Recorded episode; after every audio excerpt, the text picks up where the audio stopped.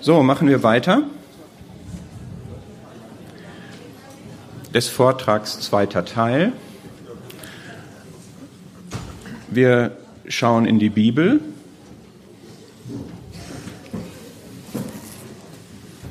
Wenn ich vorhin meinte, es ist gut, wenn sich die Bibel in Einklang mit der Realität befindet oder umgekehrt, dann meinte ich damit jetzt in diesem Zusammenhang, es ist zu erwarten, wenn Gott Dinge in der Bibel sagt, wie sie sind, dass wir das auch in der Realität wiederfinden.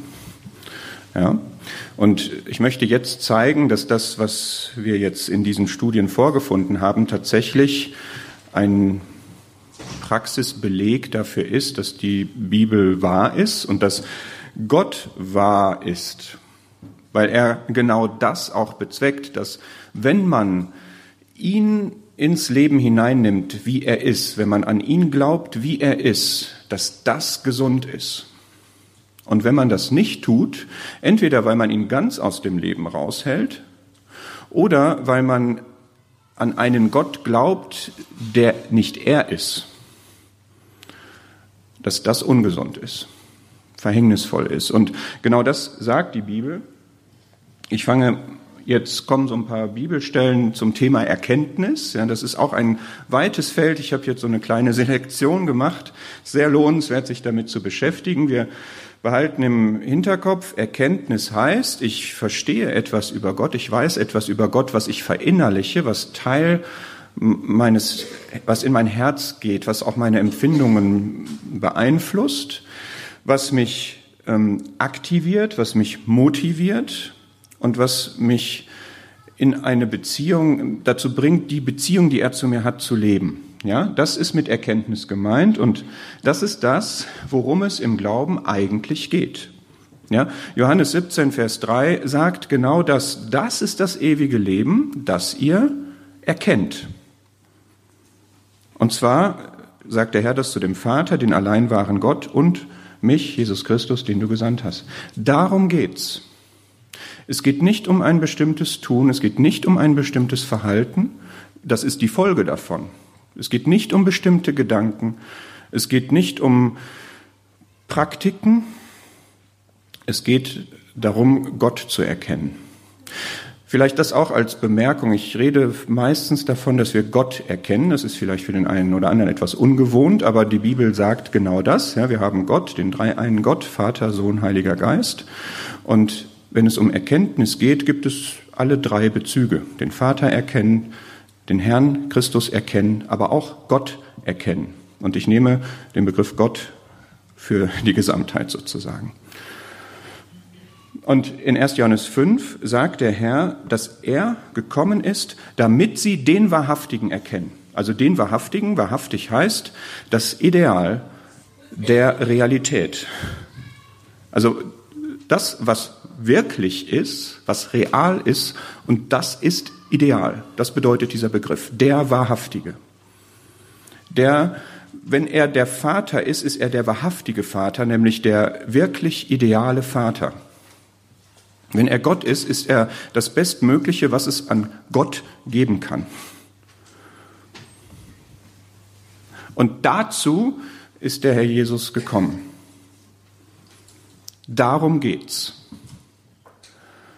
Und dann diese Verse aus 2. Petrus 1, die wir hier vorangestellt haben. Das ist für mich tatsächlich der, der Schlüssel aus der Schrift gewesen, was ich euch gesagt habe vor ein paar Jahren. Dieser Vers hat mir den, den Schlüssel gegeben zu dieser Erkenntnis Gottes, zu dem, was ich jetzt weitergebe, dass es reale praktische Folgen in meinem Leben hat, wenn ich Gott so erkenne, wie er ist. Nämlich mehr Gnade, und mehr Friede.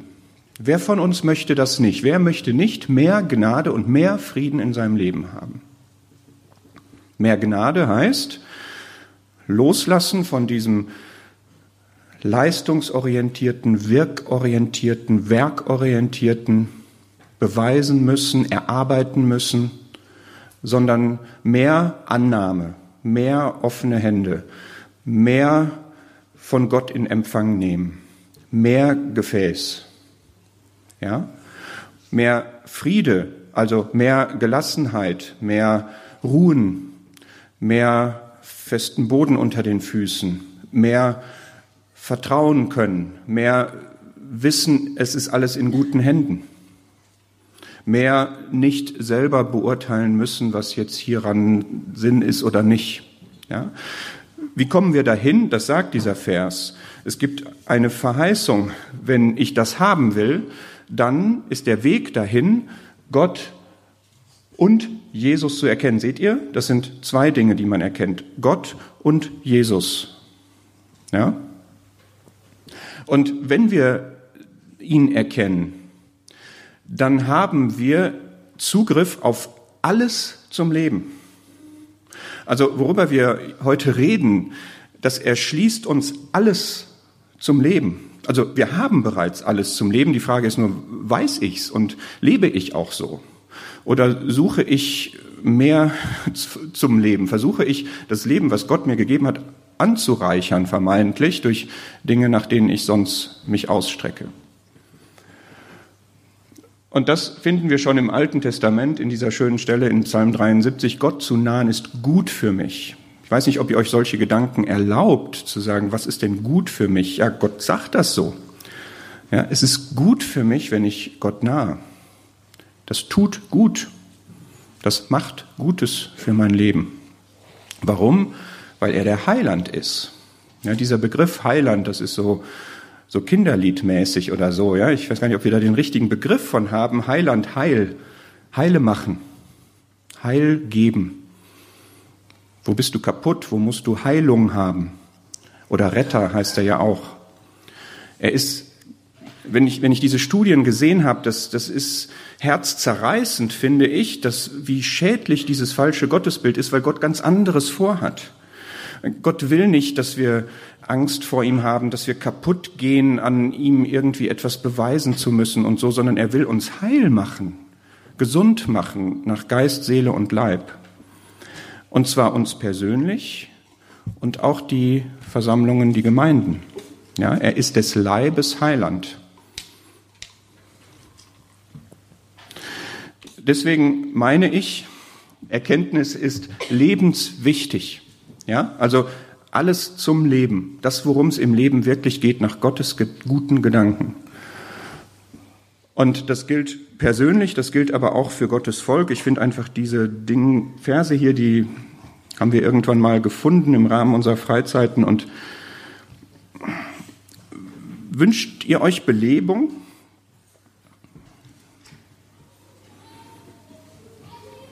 Ich ja. Und der Weg dahin ist, dass das Volk Gottes sich in Gott erfreut. Dass wir aufleben, dahin unsere Beziehung zu Gott zu leben und Dinge rauszunehmen, die nicht Gott sind, die nicht von Gott sind, die nicht Gott entsprechen. Und wenn wir in diesem Sinne ein Volk sind, was seinen Gott kennt, das ist die Stelle aus Daniel 11, dann werden wir uns stark erweisen und handeln. Das, das traut man sich ja kaum zu sagen heutzutage, ja? wo alles schwach ist, wo wir schon fast, habe ich das Gefühl, die Schwachheit manchmal zelebrieren. Aber wir können stark sein und handeln, wenn wir unseren Gott kennen. Weil dieser Gott nämlich stark ist und weil wir stark sein können in der Macht seiner Stärke.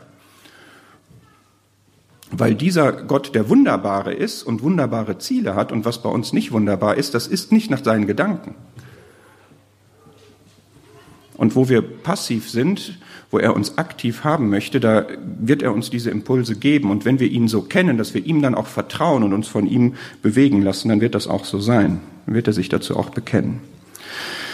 Das Gegenteil sagt die Schrift aber auch, und das sind diese ja, schon herzerforschenden Verse aus Hosea, das ist etwas, was mich auch motiviert, das gerne weiterzugeben, weil ich denke, dass das wahr ist und dass wir das auch erleben können, dass wenn wir Mangel an Erkenntnis haben, das heißt, wenn wir Gott nicht richtig erkennen, mangelhaft erkennen, dass das verderblich ist, mein Volk wird vertilgt, so wird es da gesagt. Das kann im, im Extremfall so sein, aber Mangel an Erkenntnis hinterlässt Spuren falsche Dinge, die wir Gott zuschreiben, machen etwas mit uns.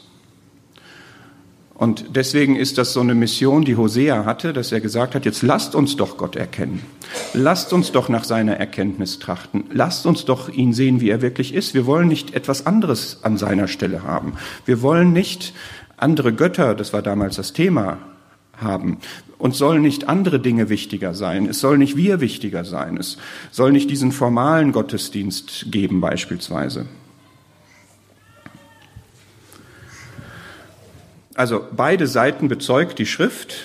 Sie sind komplementär sozusagen. Wenn ich sage, ich habe, Gott ist gekommen, hat sich offenbart, damit man an ihn glaubt, so wie er ist. Und das ist gut. Das ist das Leben, zu dem wir berufen sind.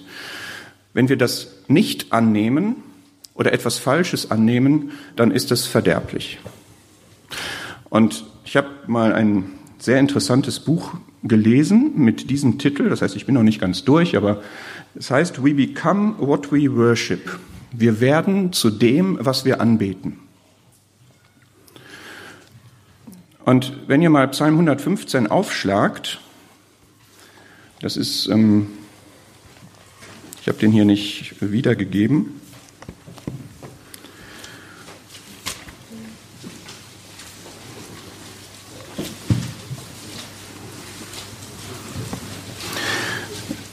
Da wird in Vers 4 folgende genau das gesagt. Da wird gesagt, wie sind denn die Götzen?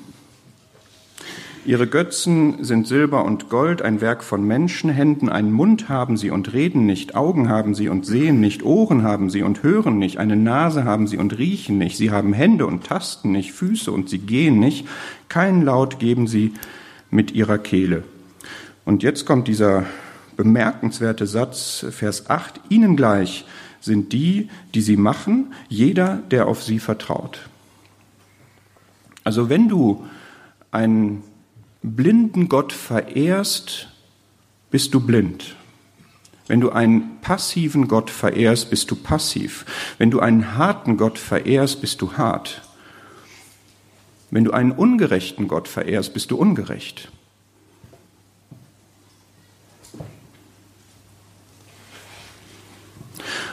Das gilt für die Menschen, die, die gar nicht an Gott glauben, sondern andere Götter haben.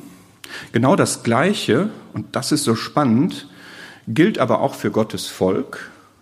Das ist diese Jesaja 6, wird genau das gesagt. Und der Herr greift das im Neuen Testament auch auf und sagt, guck mal, ihr, eure Herzen sind dick geworden, ihr seid doch blind. Ihr habt Augen zu sehen, aber ihr seht nicht. Ihr habt Ohren zu hören, aber ihr hört nicht. Warum nicht? weil ihr euch von Gott weggewandt habt, weil ihr ein, ein, eine andere Agenda habt, weil ihr euch dem nicht öffnet, der so ist. In dem Sinne ist man dann eben auch blind, obwohl man eigentlich den richtigen Gott hat. Und auch für die Jünger trifft diese Beschreibung zu. Auch ihnen sagt der Herr das, also sozusagen jetzt der Inner Circle der Nachfolger des Herrn, auch die können praktisch blind sein und praktisch taub sein. Und das hat sich mir aufgelegt, so dieser Gedanke, ja, ich, ich kann den richtigen Gott kennen, ich kann zu seinem Volk gehören, ich kann sogar sein Jünger sein und doch, weil ich eben falsch gepolt bin oder weil ich mich ihm verschließe oder weil ich einfach das nicht praktisch glaube, weil ich das in meinem Leben nicht wahr mache, was bei Gott wahr ist, dann, dann kann ich auch verhärten zum Beispiel. Dann kann, es gibt diese Aussage, dass wenn wir barmherzig sind, dann werden wir Barmherzigkeit erfahren zum Beispiel.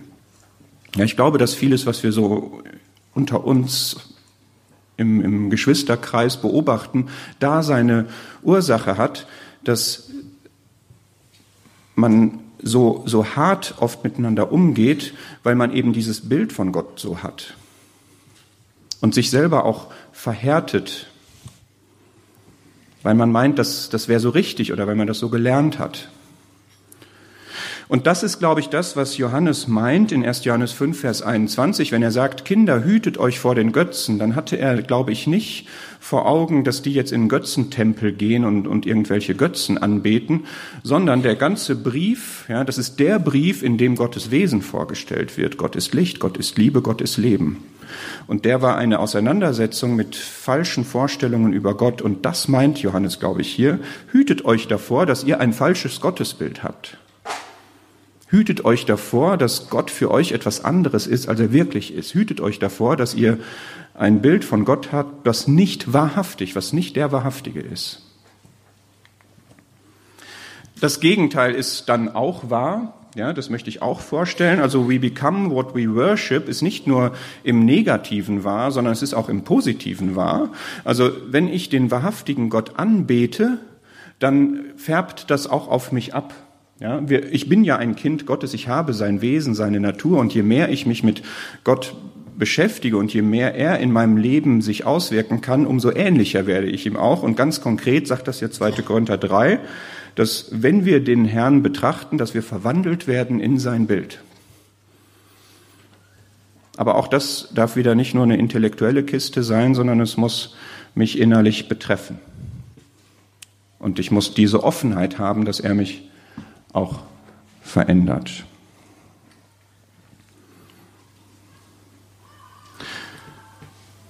Ich bin jetzt auch schon wieder bei einem Zwischenfazit und möchte jetzt gerne als ersten Teil festhalten, der erste Teil heißt, wir haben das in diesen Studien gesehen, wir haben das in der Schrift gesehen, dass es bei der Frage, Gott zu erkennen, ein Gottesbild zu haben, nicht nur um das Intellektuelle geht, sondern um das Verinnerlichen, um das zu eigen machen, was eine mich in Bewegung bringende Wirkung hat, was mich in einer Beziehung aktiviert, einer Beziehung zu Gott und natürlich auch in meinem Umfeld. Und wenn ich das habe, wenn das mein, meine Erkenntnis Gottes, wenn das mein Gottesbild ist, dann ist das gesund. Dann habe ich damit auch alles, was ich im Leben brauche, weil es all mein ganzes Leben erfasst. Und das gilt für mich persönlich, das gilt auch gemeinschaftlich in den Versammlungen, in den Gemeinden. Das ist ein Wachstumsprozess, der auch nicht enden wird, bis wir beim Herrn sind. Und das ist schön. Ich genieße das, in diesem Wachstumsprozess zu sein, weil man immer noch wieder mehr erkennt und immer noch mehr Eigenschaften und immer noch mehr Herrliches feststellen kann. Andererseits ist es aber auch so, wenn ich da Mängel habe, und zwar nicht Mängel jetzt, die, die beim aufrichtigen Suchen noch nicht abgestellt sind, sondern wo ich mich irgendwo verschließe, wo ich mich entscheide, nein, ich möchte Gott nicht so sehen, sondern ich möchte ihn so sehen, bei diesen Dingen, die hinterlassen Spuren. Die lassen hinterlassen Spuren bei mir persönlich, aber auch in meinem Umfeld und auch in den Gemeinden. Ich glaube, diese Spuren können wir auch beobachten, wenn wir offene Augen dafür haben. Und ich meine deshalb, und deswegen freue ich mich hier zu sein, dass dieses Thema wirklich hoch auf die Agenda gehört, weil es so zentral ist, weil letztlich alles davon abhängt. Ja. Und weil es einfach ein wunderschönes Thema ist. Es ist ja kein lästiges Thema, sondern es ist das Wesentliche, worum es wirklich geht.